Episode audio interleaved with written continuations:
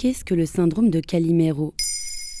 Merci d'avoir posé la question. Souvenez-vous de ce dessin animé italien. Calimero, petit poussin noir coiffé d'une demi-coquille d'œuf, passait son temps à se plaindre de la vie, qu'il trouvait trop injuste. En y repensant, peut-être qu'un ou une amie vous vient en tête, ou peut-être même que vous vous reconnaissez dans cette tendance à vous plaindre.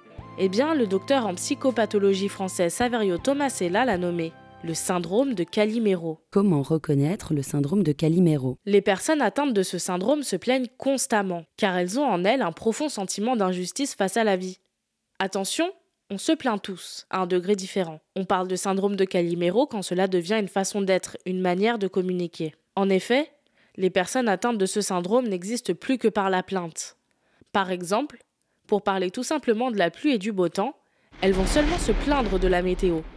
Ou bien, si on leur pose des questions sur leur activité professionnelle, elles vont s'apitoyer sur tout ce qui ne va pas au bureau, vous laissant circonspect, car vous avez simplement demandé dans quelle branche elles travaillaient. Vous allez remarquer chez ces personnes une certaine tendance à la victimisation. Vous allez avoir l'impression que tout ce qui leur arrive est injuste, tant elles sont pessimistes.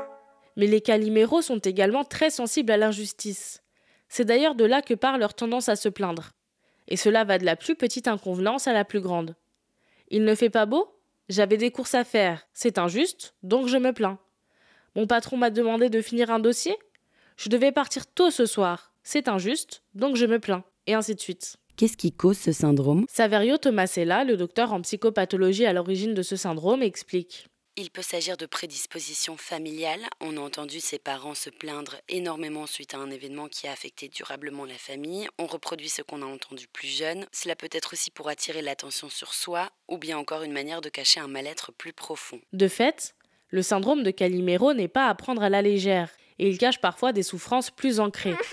Se plaindre énormément peut être synonyme d'un mal-être, d'un refus de voir la vie du bon côté car on a vécu des choses difficiles et on s'interdit le bonheur. Comment se libérer du syndrome de Calimero Vous pouvez d'une part remplacer la plainte par une description de votre ressenti. Je reprends l'exemple du travail. Peut-être que si vous vous en plaignez, c'est parce que vous vous sentez mal au bureau, pour une raison précise. Le verbaliser permettra à votre entourage de vous aider plus pragmatiquement.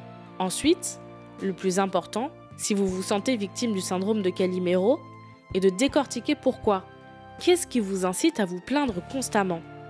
Cela peut se faire seul, mais le plus simple reste la thérapie qui vous offrira un guide. En tous les cas, le syndrome de Calimero est un comportement, pas une maladie. Et comme tous les comportements et habitudes, on peut facilement s'en libérer avec un peu d'introspection.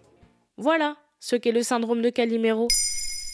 Maintenant, vous savez, un épisode écrit et réalisé par Maël Diallo. Ce podcast est disponible sur toutes les plateformes audio et pour l'écouter sans publicité, rendez-vous sur la chaîne Bababam Plus d'Apple Podcast.